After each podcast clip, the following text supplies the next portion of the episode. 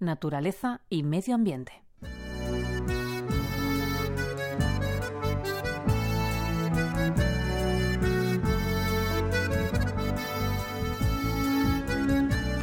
Preservar mejor los sitios más excepcionales que existen en el planeta es el mensaje que este año quiere transmitir el Comité del Patrimonio Mundial en su cita anual que en este momento se celebra en la ciudad de San Petersburgo. Actualmente muchos de los lugares inscritos en la lista del Patrimonio Mundial de la UNESCO no cuentan con los recursos suficientes para mantener los valores originales que les llevaron a formar parte de ella. Y las razones que han motivado esta situación tienen que ver en muchos casos con la amenaza que sufren por la explotación minera y petrolera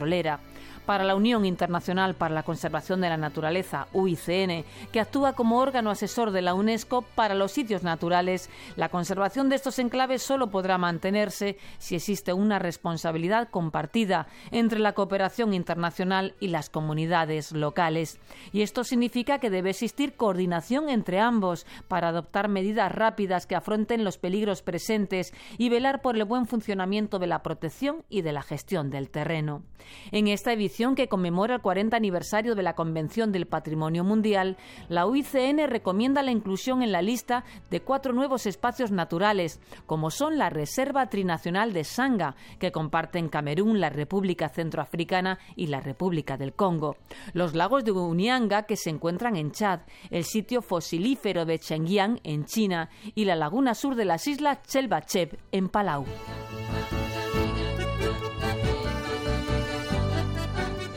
Además, ha remarcado el gran peligro que corre el Parque Nacional de Virunga, donde viven los gorilas de montaña en peligro de extinción debido a los planes de exploración petrolífera que tienen previsto realizarse en la zona.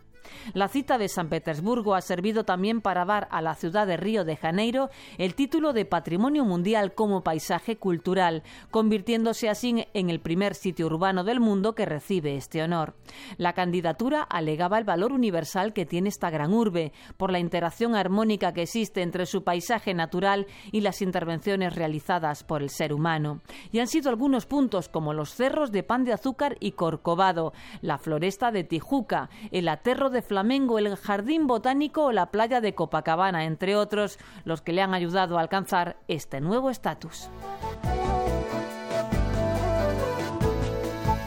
Josefina Maestre, Radio 5, Todo Noticias.